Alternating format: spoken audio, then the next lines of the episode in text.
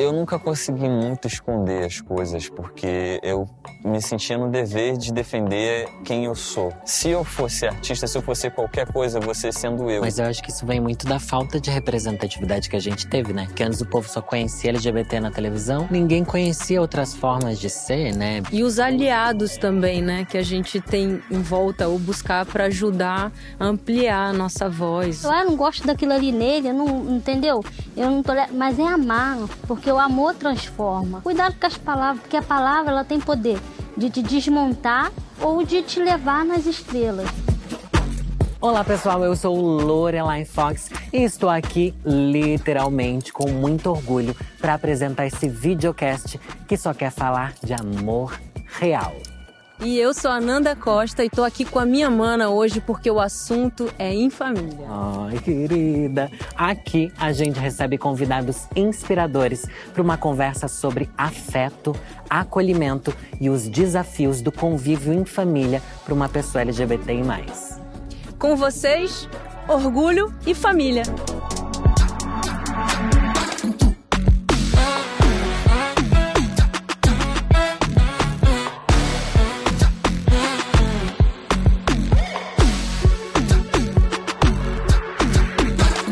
E hoje a gente vai falar sobre o papel dos aliados de uma pessoa LGBTI+, no seu círculo social e principalmente como a família tem muito a ver com isso. Família tem tudo a ver com isso, porque quando uma pessoa LGBTI mais se abre para contar a sua verdade, ela está confiando muito da sua vida em um desabafo.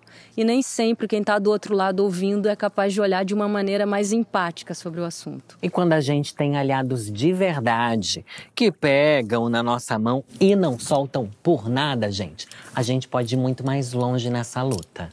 E nesse sentido, né, Lore, a família é essencial, é a primeira aliança na vida de uma pessoa LGBTI+.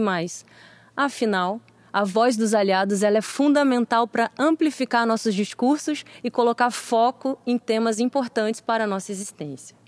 E quem está junto com a gente para dividir histórias reais de muito amor e afeto é Doritos, que acredita que devemos viver intensamente nossos sentimentos e a nossa verdade. Então vem descobrir com a gente e com Doritos histórias que nos mostram como o amor é plural e que bold é ser quem a gente é. Bold, bold é, é amar. E o convidado de hoje está arrasando em tudo que se propõe a fazer, gente. Ele é uma das revelações do pop nacional. Ele é cantor, compositor, dançarino, gente, que ele faz com essa lombar. Eu fico morrendo Nossa, de inveja, eu confesso. Eu também. Que eu mal consigo subir uma escada, gente. E ele é um gato também, além de tudo. E voz de alguns hits que viralizaram nos últimos anos. E ele ainda é uma figura super importante para a causa LGBTI. Tiago Pantaleão. Ah, Bem-vindo, Tiago. Muito obrigado, de verdade. Para mim é uma honra estar aqui, poder, poder estar de frente com vocês aqui e falar de tanta coisa importante. Significa muito para mim. Então, assim, eu espero que a gente tenha uma troca muito gostosa e é isso. com certeza. E não veio sozinho. Não. Trouxe a mãe, a Bianca. Apresenta ela pra gente. Gente, essa aqui é a minha mãe, Bianca. Eu tenho muito orgulho porque eu só cheguei onde eu tô hoje, eu acho que graças a ela, principalmente. É, foram anos de da gente insistindo e batalhando por um sonho que lá no interior é meio difícil porque a gente não, não tinha contatos, não tinha eu acho que só um, celular e um sonho, literalmente. E aí ela é responsável por isso acontecer porque ela nunca deixou eu desistir. Eu acho que em todos os momentos assim que eu tive de fragilidade, de estar tipo, poxa, será que é isso mesmo? Será que eu consigo? Será que eu tenho talento para isso? Será que eu mereço isso? Ela sempre me fazia lembrar que a gente consegue conquistar assim e ter um apoio da, da família, que eu acho que isso é muito importante. No meu caso foi muito importante é, ela me mostrou assim um outro lado da vida. Eu tive esse privilégio de ter o apoio dela em tudo que eu fiz até hoje. E ela tá aqui hoje significa muito. É, a gente tem uma proximidade, a gente sempre esteve muito junto em todas as áreas da minha vida, em todos os momentos da minha vida. Ela foi a minha melhor amiga, foi a minha conselheira maior assim da vida e assim minha heroína, minha primeira diva. Ai meu Deus, vou chorar. Oi, gente, tudo bom? Tudo bom, Bianca? Bem-vinda. Que alegria que você ah, tá aqui. obrigado. Prazer é meu, tá? Em estar aqui. Muito obrigado mesmo. Quando que você percebeu que ele era esse artista todo, múltiplo, incrível, assim? Ah, desde pequeno. É. Desde muito pequenininho, ele sempre, o sonho dele sempre era, ele falou, mãe, você é artista, você é cantor, você é alguma coisa na televisão, você. Sempre soube onde queria chegar, né? Isso é Sempre importante. soube, sempre soube. Mas o caminho para chegar, a gente passa por muita coisa, né? É, no início, assim, foi bem difícil porque é, não tinha muita referência, eu acho, e também eu vim de um lugar que era pouco acesso, sabe, à, à cultura, a... eu não sabia como fazer acontecer, como viabilizar um sonho. É, eu sabia que eu queria muito aquilo, que era muito importante para mim realizar isso, porque significava tudo para mim.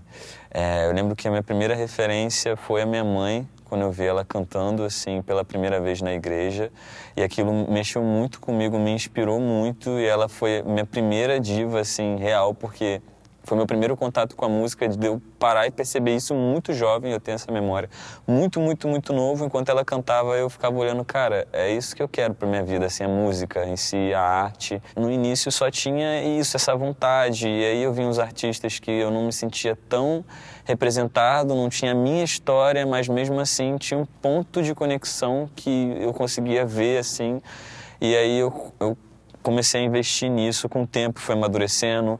Meu pai também, ele sempre me incentivou, ele sempre foi do que, tá, você quer ser artista, você precisa estudar para ser artista, você precisa estudar para ser um artista que vai trazer também conhecimento e agregar na vida de outras pessoas. Ele sempre acreditou nesse, nessa realidade, assim. Minha mãe sempre me apoiando, sempre incentivando os meus sonhos. É, e aí eu ia na escola, via uma matéria, pá, eu gostava, tinha uns planos B, assim, de tipo, eu lembro que eu ficava, tá, eu quero ser artista, não sei se isso vai dar certo, não sei como vai acontecer, então preciso de um plano B para caso eu não consiga, eu, sabe, tenha um lugar para ir que eu me sinta, que eu me sinta confortável também. E aí eu comecei a estudar para passar em, sei lá, em veterinária, psicologia e arquitetura. Eram as três coisas que eu queria fazer assim na época. E minha mãe não deixava, ela ficava: "Não, mas se você quer ser cantor, você vai ser cantor". E aí você acredita nisso e você vai atrás disso. E aí eu lembro que eu ficava vendo vídeos no YouTube, e eu ficava vendo referências e ficava vendo os maiores assim na época. Eu lembro que eu gostava muito do pop internacional. Então eu sempre vi muitas referências assim do pop internacional, é, do R&B, que eu sempre fui fascinado pela voz. Voz era uma coisa que me, que me fascinava muito, assim, muito fácil. Então, quando eu escutava Mariah Carey, quando eu escutava Celine Dion, quando eu escutava Michael, quando eu escutava grandes vozes, vozes Whitney potentes. Houston, Whitney que é minha Houston. diva, eu queria Não, Whitney Houston é, é tipo assim... E a gente escutava muito, eu escutava muito, e aquilo dali me motivava pra caramba, assim. Eu falava, cara, eu quero muito entregar isso, eu quero muito poder entregar isso. E minha mãe e meu pai, então, se você quer, você vai conseguir, é só estudar. E você gostava da voz, mas também da performance, né? da do performance. Eu canto, lembro do que, tipo assim, figurino. no início eu tinha muito apego pela voz. Quando eu vi Rihanna pela primeira vez, na época de Umbrella, eu vi um show dela ao vivo e ali eu vi performance com outros olhos. Eu acho que foi meu primeiro contato com performance sem ser clipe, porque eu via muito clipe dos anos 90, dos anos 2000, que era muito comum. Agora eu não tinha visto shows assim. E o primeiro que eu vi foi o da Rihanna. Ela cantando Umbrella, aquilo me impactou de uma maneira e abriu outro leque de oportunidades. E dali também eu comecei a me entender também é, é, a minha sexualidade. Eu comecei a entender muita coisa a partir daquele momento ali. E eu comecei a descobrir, estudar sobre isso. E que foi idade quando... você já tinha? Ali, quando eu conheci Rihanna, foi no início. Eu acho que ela tinha acabado de lançar, em 2007. Eu devia ter, acho que uns 11 anos. Ou- E aí você começou a entender que comecei a a, ter. sexualidade... É, eu comecei. Porque, tipo assim, eu jogava bola. E aí, tipo assim, eu sempre estava inserido nos dois meios, assim, que eu era muito sensível, então estava muito fácil no meio das meninas. Eu amava brincar de boneca. E aí a galera ficava, opa, você não pode brincar de boneca, vem pra cá futebol. E eu gostava muito de esporte. Gostava muito de futebol, vôlei, queimada, tudo assim eu jogava. E eu brincava, mas eu também tinha um lado de sensível, um lado que queria ir pro meio das meninas, eu me sentia muito ali, muito em casa. Os assuntos das meninas eram um pouco mais maduros, eu acho. Não sei, mais filosofal, uma coisa mais, mais assim. complexa. É, talvez. uma coisa mais complexa, mais complicada do que futebol, futebol, futebol. Ah, ah, ah! E eu gostava de estar inserido naquele meio e ali no início já tinha um confronto assim de tipo, poxa, ele está no meio das meninas, ele é mais sensível. Eu entendi a diferença de tratamento comigo, com as outras pessoas, com os outros moleques da minha idade. E como você que eu- lidava com isso, assim? Cara, no início eu acho que eu era muito jovem para entender o que estava realmente acontecendo ali. Então eu via tudo de uma maneira mais, tá, entendi que eu sou tratado de uma maneira diferente, mas estou inserido aqui, então bora lidar com isso. E aí, quando eu comecei a ver, quando eu vi o show da Rihanna ali, eu já estava meio que amadurecendo um pouco mais, eu já estava sendo exposto a esses conflitos desde muito pequeno, então eu já estava começando a pegar a visão do que estava realmente acontecendo. E quando eu vi a Rihanna, eu tive- foi uma porta para ver vários outros artistas, artistas inclusive que eram LGBTQIA+. E aí isso me ajudou a, a, a me achar. E aí junto com isso vem muito a minha mãe, assim, já percebendo que minha mãe é muito sensível. A gente sempre teve uma relação muito muito unida, porque a gente já passou por muita coisa junto. A gente já passou por muita coisa junto, então a gente se juntou para superar tudo juntos. A gente teve uma infância tão fácil assim, mas a gente sempre superou tudo na base do amor, na base da batalha mesmo de correr E- atrás. E aí, tipo assim, ela sempre me incentivou e ela foi determinante porque ela me protegia, sabe? Eu não sabia se eu, se eu teria, sabe, ela pra. Eu não sabia como é que era, eu tava me sentindo deslocado, sozinho, e você sente meio. Ah, o que que tá acontecendo, sabe? E aí minha mãe, ela, ela não deixou nada me atingir. Ela me protegeu pra caramba, de verdade. Ela me protegeu muito e eu nem percebia na época porque eu não tinha como perceber. Mas ninguém me tocava, ninguém passava por cima, ninguém fazia nada porque minha mãe não deixava. Ela me protegia, ela me tirava. E ela não protegia só de, de ir e, e falar. E, e eu acho que ela era muito inteligente. Ela me tirava dos meios, ela me colocava. era isso, Ela Bianca? conversava. Conta pra gente, quando começou a perceber, quando começou a sentir o preconceito. É, é, foi mais na escola, né? Que se- sempre os outros botam um apelido, né? Um apelido daqui, um apelido dali. O meu era Macho Man, tá? Eu- e eu jogava bola. É, aí eu sempre levo assim pro lado positivo. Assim, eu- aí ele fala, ah, mãe, me, me botaram um apelido tal. Eu falei, você é? Aí ele falava, não. Aí eu falei, então se você não é, então você não liga. Não esquenta a cabeça com os outros, não, porque é, é assim mesmo. Todo mundo vai ter um, vai ver um defeito em você e sempre assim, tirando ele, igual ele falou, sempre tirando de uma forma assim, pra ele também não perceber, pra ele não sofrer tanto também, entendeu? Porque assim, igual ele não sabia que estava acontecendo, mas a gente vê por fora, então a gente sempre quer passar né, a, a esponja em cima, falava, não, isso aí é, é coisa mesmo, é, é, é que a- a- eles não sabem assim lidar com isso, então eu estava sempre ali na família também, não assim de da, da família assim, que eu acho que a família foi a última a perceber, entendeu? Eu sempre estava saindo dos lugares, sempre estava preservando ele para ele não, entendeu? Não sofrer e ver esse lado, entendeu? Eu acho que também, depois a gente conversou, é, teve muita questão também dessa proteção, ela ser para que eu continuasse nos lugares. Então isso preocupava a escola, preocupava os professores, eu era o queridinho dos professores. E eu sempre gostei muito de estudar, na época, né? Porque depois de um tempo começou a ficar doloroso ir estudar, por exemplo, porque, pô, chegava na escola, me zoava, chegava na escola, acontecia isso e aquilo outro. Agora tem uma passabilidade muito grande, né? Por você. Você não performa feminino. Sim, então, na época eu era mais sensível do que performar em si a feminilidade. Eu era mais, o tipo, gostava de brincar de boneca, eu gostava de estar perto das meninas, eu tinha muita facilidade do convívio com, com as meninas, mais do que com os meninos, porque eu achava o assunto deles meio. Pô, cara, não fala sobre um filme. Eu sempre gostei mais de entrar profundo nos assuntos, sempre gostei de filosofar, sempre gostei, sabe? E eu acho que nas meninas isso é muito mais comum, pelo menos na minha época da escola, era muito mais comum as meninas terem esse tipo de assunto e essa minha proximidade com ela já foi o suficiente para eu ser taxado de várias coisas. Eu tinha um jeito mais sensível, eu sou mais sensível, eu sou mais quieto, mais romântico, que na época também não era muito romantizado. Eu acho que os meninos tinham que performar uma masculinidade excessiva, meninos tóxica. Meninos não choram, né? É, meninos não choram, meninos não fazem. Meninos só querem saber de futebol, de meninas e só quer saber de namorar e ponto. Não tem outros assuntos. E eu não me encaixava nisso. E pelo simples fato disso, mesmo tendo toda a passabilidade, não me impediu de sofrer muito na escola por conta dessas, de, de, dessas diferenças que eu tinha, sabe? Eu lembro que minha mãe, ela não deixava isso acontecer e ela conversava com o professor. Ela sempre, ela nunca, ela nunca confrontava, porque eu acho que, tipo assim, na época a gente não tinha é, é, essa, essa, esse hábito e essa esse conhecimento para dialogar sobre. Eu acho que é algo que ela não tinha muita, muita noção, muita instrução, mas ela não deixava isso, o, o preconceito, me parar.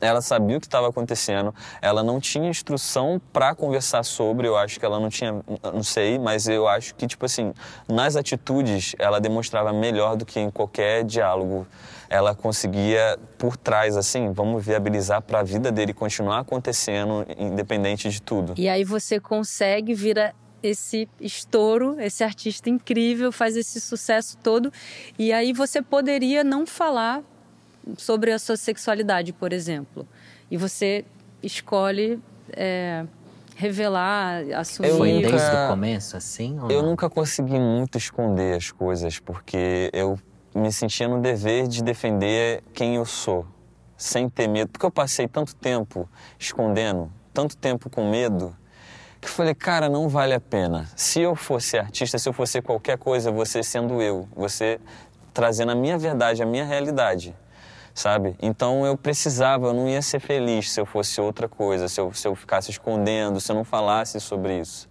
E eu acho que é muito importante porque depois de um tempo que tudo aconteceu, a gente começou a receber muita mensagem que, tipo assim, me deu uma inspiração, uma força para ir além que é muito maior do que só fazer música. É muito maior do que só estar tá na, na televisão e fazendo, estando nos lugares. É muito maior do que isso, sabe? Porque ao mesmo tempo que eu passei por muita coisa sem ter muitas referências, outras pessoas passam e dessa vez elas podem ter referência. Elas podem se sentir seguras de quem elas são. Isso sabe? salva uma pessoa. Salva vidas. Eu, eu recebi uma mensagem que até minha mãe recebeu, porque eu recebi muita, e minha mãe também ela começou a receber, porque a gente é muito próximo. E tipo assim, minha mãe sempre me aceitou. Minha mãe teve, a gente sempre foi muito junto e eu sempre mostrei isso na internet, sempre mostrei isso para todo mundo.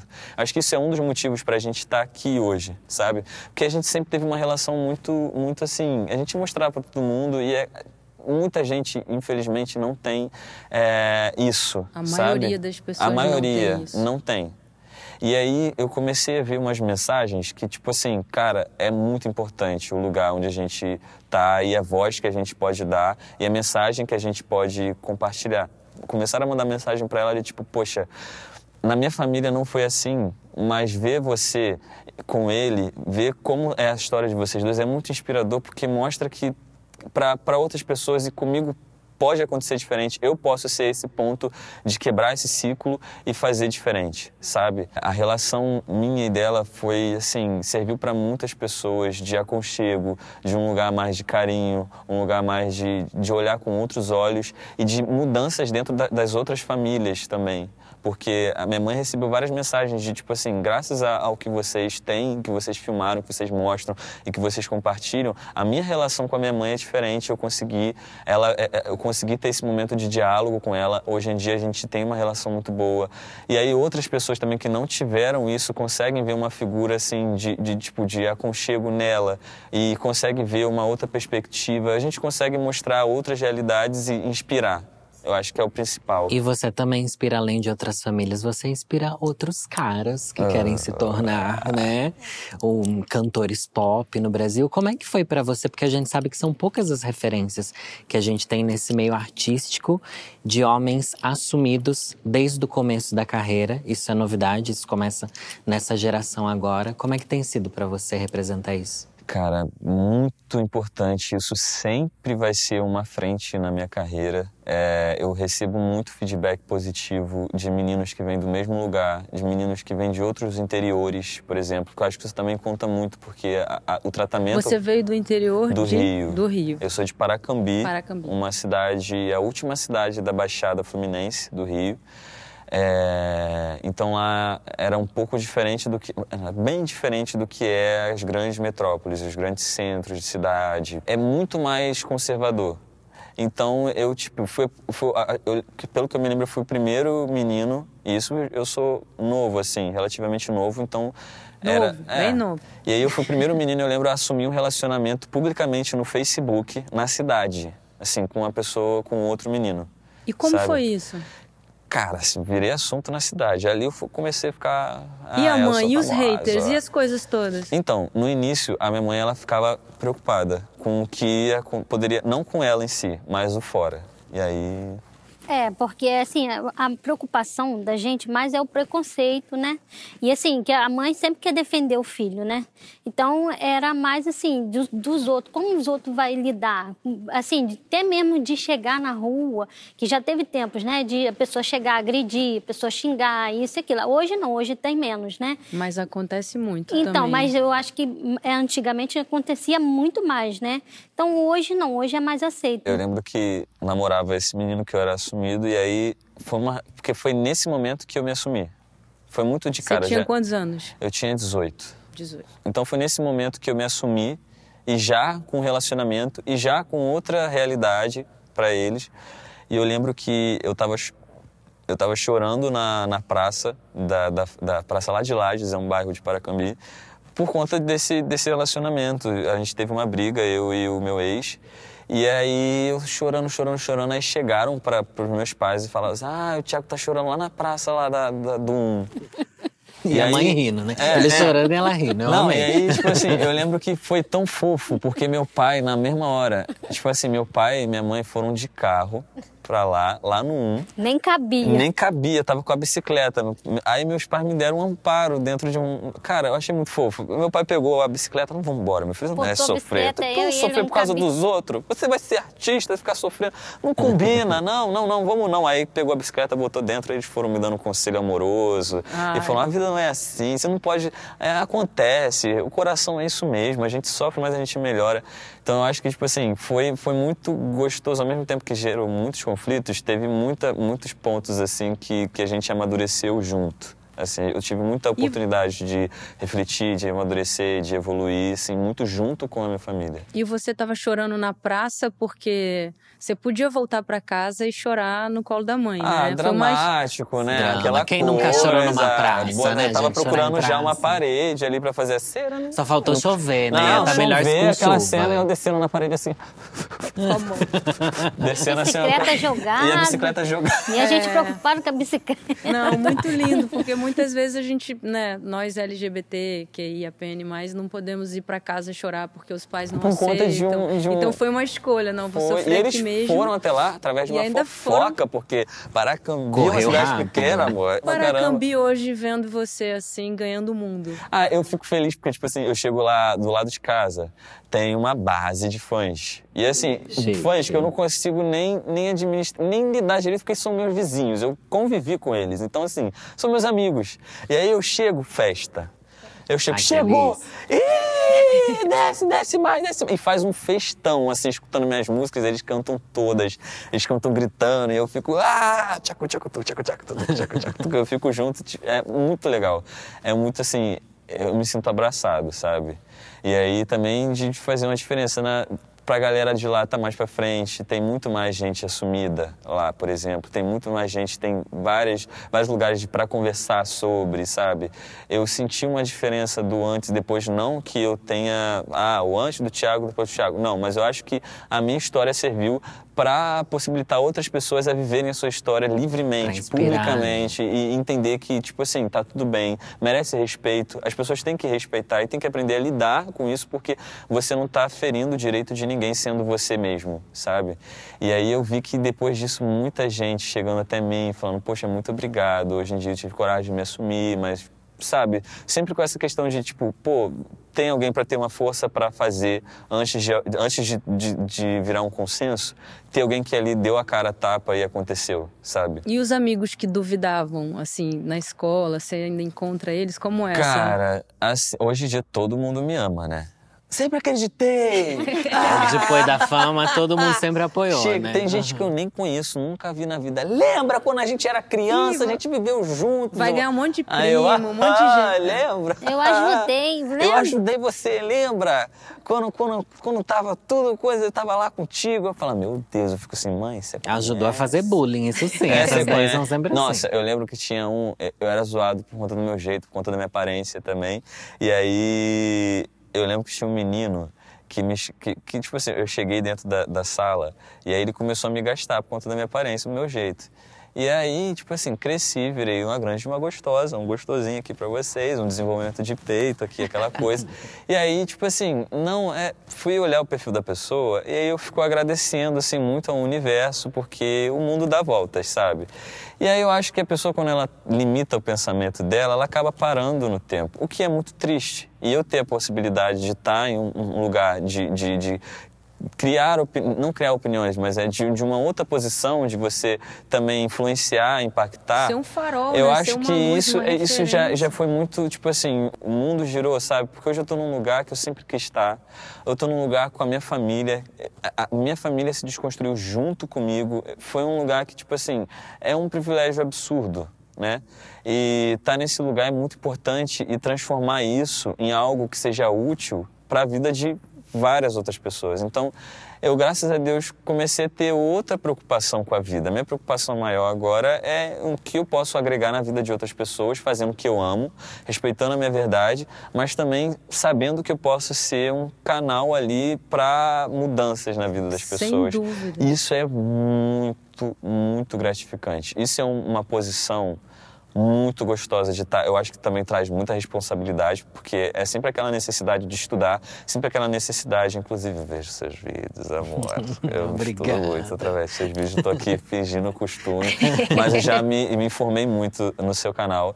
E aí, tipo assim, é, eu, eu fico muito grato por estar nesse lugar agora, sabe? De, de poder também ser um aliado sabe? É, Além de viver dentro da sigla LGBTQIA+, mas também de poder influenciar de uma maneira positiva na vida de outras pessoas, ter ser alguém que eu não tive. E uma coisa sobre essa história é que você sai do armário ali, chorando pelo boy, não sei o que lá.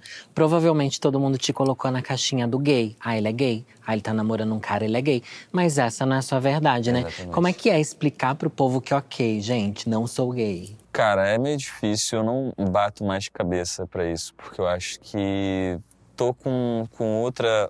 Minha, minha meta agora é fazer a minha arte acontecer e que as pessoas veem na minha vivência, na minha realidade, a minha verdade. Mas durante muito tempo eu tentei bater na tecla, assim, falar, falar, falar muito. Hoje em dia eu faço mais, eu acho que em atitudes do que.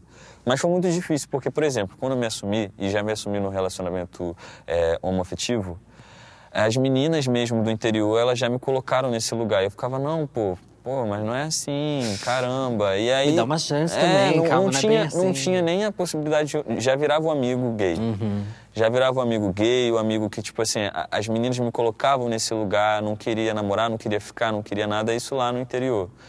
Então eu, eu de primeiro momento, eu senti uma. Opa, então tá. O que, me, o que me cabe aqui agora é: eu não vou deixar de viver minha vida, não vou deixar de ter meus relacionamentos por conta disso. Vou me relacionar com quem estiver aberto a se rela- relacionar comigo. E lá, só homens. Tipo assim, só, só fiquei com homens porque, tipo, meninas, eu só ficava, mas não conseguia desenvolver um relacionamento porque elas não queriam, ou ficava com vergonha, ou não sei, sabe? E aí, durante muito tempo, isso virou um certo receio, assim, eu ficava, poxa, o que, que será que eu sou? Porque eu não, eu não tinha possibilidade de ficar com. Será que eu sou gay? Será que tá acontecendo? Eu acho que Ficam é achando que a gente tem que decidir, escolher. Decidir, e é- é, como isso é se tão fosse- fluido, né, como pra se fosse você. uma confusão, como se eu tivesse confuso, como se fosse um momento, como se fosse uma fase, porque ou você pode ser hétero ou você é gay, porque o meio termo é a confusão. E pra mim já estava muito bem decidido. Eu conseguia sentir, eu consigo sentir atração pelos dois, consigo desenvolver sentimento pelos dois. Só que eu acho que no desenvolver da, da, da, da minha vida, eu fui muito mais exposto e muito mais aberto, as pessoas eram muito mais abertas a me colocar, a, a me dar, a me facilitar estar num relacionamento homoafetivo, por exemplo. E aí, tipo assim, eu também, com uma dependência emocional, aquelas coisas, fui de relacionamento relacionamento relacionamento e tive muito, muita oportunidade dessa reflexão, assim. Eu acho que hoje está num lugar diferente, porque eu vejo muitas mensagens, inclusive isso é muito, muito assim, para mim, porque meu maior público de, de que consome as músicas, por exemplo, é um público feminino. E aí eu fiquei, tipo, porque eu esperava que fosse, é, pelos comentários na, na internet, por tudo, que fosse o público gays. Eu acho que quando eu vi as meninas tendo esse, esse, esse acesso e procurando e mandando mensagem, tipo assim, voltando, eu acho que eu voltei a me apropriar desse lugar, sabe? De tipo, porque eu ficava com receio, ficava, já que me colocaram nessa caixinha, eu vou ficar nessa caixinha tranquilinho também, porque eu não quero, sabe, comprar um barulho que Aham. não sei se eu vou sustentar, assim, sabe? E agora, com, com, essa, com essa volta, com essa possibilidade de conversar sobre isso também, eu já me sinto mais confortável, mais paz, assim, já consigo entender melhor. E eu acho que não é confusão, não é, tipo, não é um momento, não é uma fase.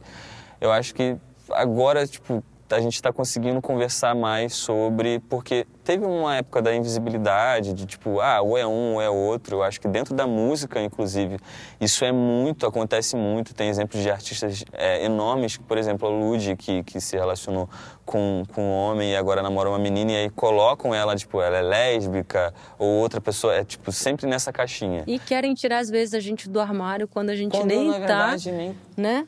Vamos pra dinâmica. A gente tem uma dinâmica aqui, que é o seguinte. Eu vou pegar aqui um armáriozinho. um lugar que pequenininho que a gente nem cabe mais, de madeira todo bonitinho. E nessa dinâmica aqui, o Thiago vai abrir o armário, Ah, escolher que eu- umas frases, É sortear embaixo? e É na comentá-las. Que é o momento até tenho amigos que são, né? Aquelas frases bem Um clássico. É, aquelas frases assim que já passou o time, né? Eu te admiro porque você deve sofrer tanto preconceito. Pesado, hein? É, assim, admirar a pessoa porque ela sofre. Eu acho meio assim, sabe? Tipo assim, eu não sou o sofrimento. Infelizmente eu fui exposto a, a- a muita coisa que eu não queria passar. Eu não acho que é um motivo. É um motivo de orgulho você ter superado tanta coisa, mas romantizar o que a gente tem que superar para chegar até o, o certo lugar, eu acho que não, não é tão legal assim, não é legal.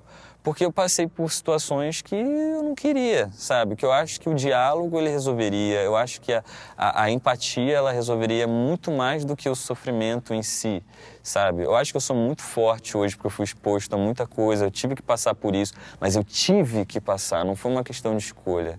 Então eu acho que ter um carinho assim na hora de falar, pô, eu te admiro porque você sofreu tanto. É tipo assim, eu admiro pela sua trajetória, mas eu acho que é tirar essa romantização do sofrer.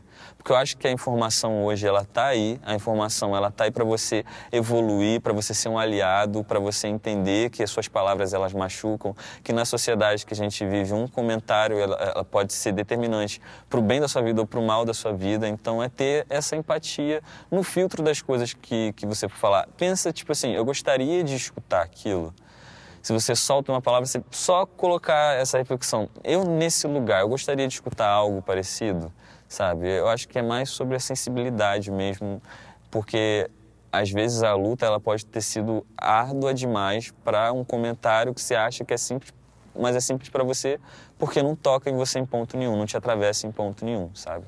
É, eu acho que a gente vai muito além do nosso sofrimento, né?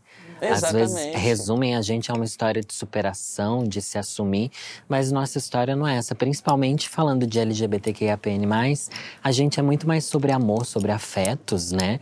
Do que sobre sofrimento, do que sobre, o bullying. conquistas, sobre Exatamente. vida, amor, sobre, sobre filosofia vida, da vida, troca, admiração. É como se a gente só vivesse aquilo o tempo todo isso, e se a gente, como se a gente quisesse falar só sobre isso. E não, pô, nas, minhas, nas músicas, por exemplo, falo sobre minhas experiências, falo sobre a experiência de outras pessoas, que eu sou fofoqueiro, então eu não posso falar para todo mundo, eu vou numa música e solto uma coisa.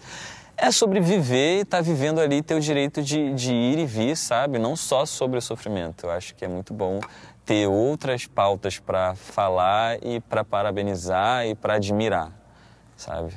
Eu acho que é Certeza. isso. E tem mais uma frase dentro do armário. Eu adoro essa voz.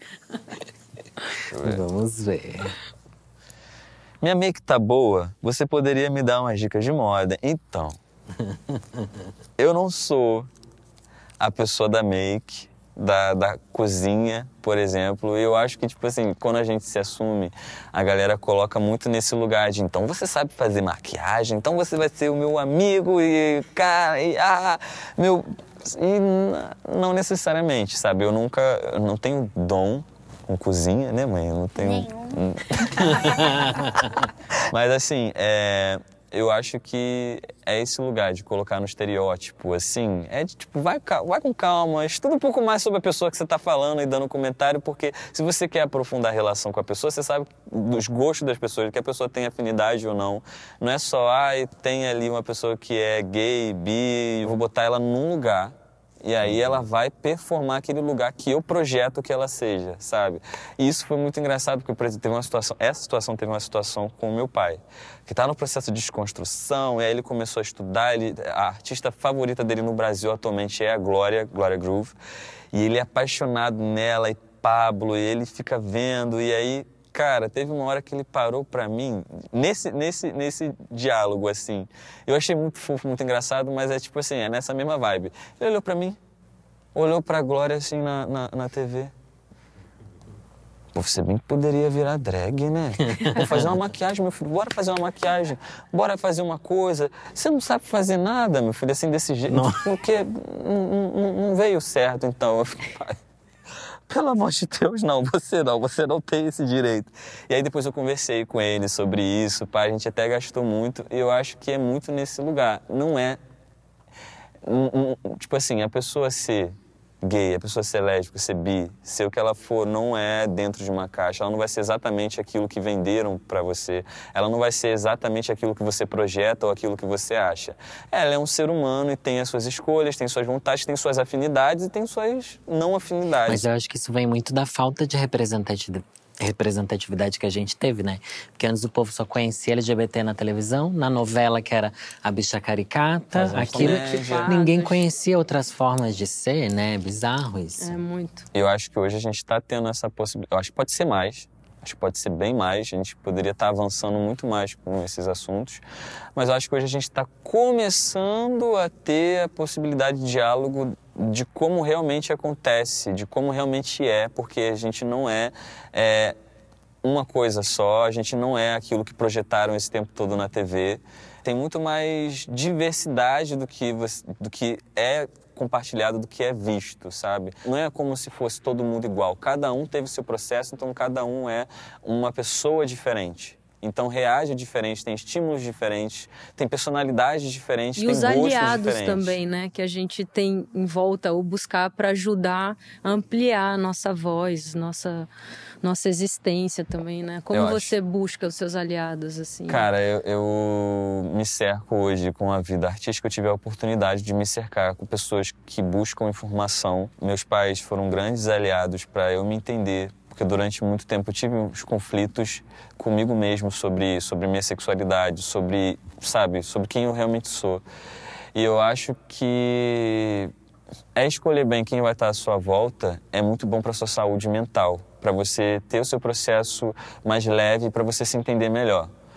É, e para quem está do lado, eu acho que é empatia é a principal palavra, porque a gente vive exatamente as mesmas coisas, só que com a diferença de que para a sociedade durante um tempo o que a gente é foi errado, para algumas pessoas, alguns grupos ainda é errado. Então a gente acaba sofrendo muita coisa que é velada que quem está do lado acaba não percebendo. Então acho que com empatia e atenção a gente consegue entender mais ou menos assim, qual ponto que, que atinge, que atravessa outra, outra pessoa. Acho que o diálogo também, ele é muito importante de tipo, se você tem uma dúvida, você tem qualquer chega no seu amigo e conversa com ele, chega na sua amiga e conversa, vê é, é, os seus atos, revê seus atos. Eu acho que não é naquele lugar de tipo, meu Deus, eu estou pisando em ovos. Não, eu acho que é num lugar de, tá, eu estou com uma pessoa que a sociedade enxerga ela de uma maneira que eu posso ajudar a ela a, a mostrar para a sociedade que,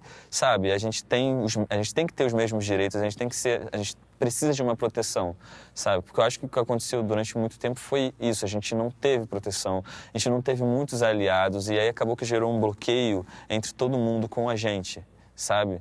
E eu acho que para não ter esse bloqueio, para melhorar a convivência e para a galera entender, só ter um pouquinho de empatia, entender que é um ser humano ali, independente de tudo, e que a gente tem os nossos problemas, a gente não quer é, é, pegar o espaço de ninguém. O que aconteceu aqui foi nos tirar os espaços. A gente precisa falar, a gente precisa existir, a gente precisa mostrar a nossa realidade e que está tudo bem, sabe? E eu acho que é isso, é ter, para quem está em volta, é ter um mínimo de empatia para entender a realidade, sabe? Porque não é como se a gente quisesse tomar protagonismo de um lugar que a gente não. É, é a gente só está querendo existir e mostrar um lugar que a gente pertence, que a gente tem que estar tá inserido, sabe? É a nossa realidade. E é só entender que é uma realidade que precisa ser vista, precisa ser reconhecida, precisa ser cuidada, sabe? E Bianca está nas redes também, acompanha essa movimentação. Como é que lida com isso? Que a minha mãe, por exemplo, às vezes eu falo, mãe, eu vou te bloquear. Para de responder esse tipo de gente, sabe? Que faz esses comentários, assim. Não, os negativos não vejo mais. Procuro não ver. Porque, assim, já, já vi e mãe sempre faz mal. Não tem jeito. A gente, né, vira uma leoa. Quando... E quando vê, responde ou rola para cima, não, finge que não viu? Eu, eu, simplesmente faço de conta que não vi. Eu vejo assim mais ou menos, mas depois vou e deixo de lado. Aí os bons, assim, eu sempre abraço, sempre interajo com eles, quem dá força, porque muita gente que dá força, entendeu? É muita isso. gente que abraça a causa da gente também, fala, ó, oh, tô contigo, tô com o Thiago também, então quer dizer, os bons eu tô sempre abraçando. Agora os ruins eu procuro não ver para, né? E sem querer gerar ansiedade assim, mas pensando no futuro. O que, que você imagina do futuro? É, pensa em casar, ter filhos? Não tá... Eu penso em casar, penso em ter filhos, penso em construir uma família. É um sonho meu desde pequenininho. Eu acho que tô chegando nesse momento, mas eu quero aproveitar mais a vida, eu acho. Acho que tem. Porque também família, filhos, é, mãe, demanda um, um, um tempo assim que eu, eu quero. E eu, você não tem, né? É, atualmente eu não tenho e eu também eu quero viajar mais antes disso tudo acontecer. Para o futuro eu quero muito continuar vivendo do que eu faço que eu acho que já é uma já é tipo assim uma oportunidade que se eu conseguir continuar para mim já vai ser assim tô enquanto eu estiver cantando enquanto eu estiver compondo enquanto eu estiver fazendo o que eu amo fazer para mim é uma oportunidade da vida de viver do meu sonho então eu acho que conquistando cada vez mais relevância conquistando cada vez mais outros públicos mas também é, é, abraçando a galera que já está comigo desde o início porque tem uma galera muito muito muito que eu amo muito que está comigo acreditando no meu meus sonhos, às vezes acredita mais do que eu mesmo e me defende, são os meus advogados da internet.